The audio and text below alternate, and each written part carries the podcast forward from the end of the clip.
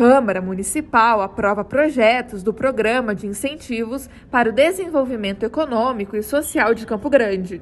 Rádio Câmara. Rádio Câmara. Foram 43 projetos apresentados pelos vereadores durante a sessão ordinária desta terça-feira. A capital irá investir cerca de 390 milhões de reais. Também está prevista a doação de áreas e concessões de incentivos fiscais a diversas empresas.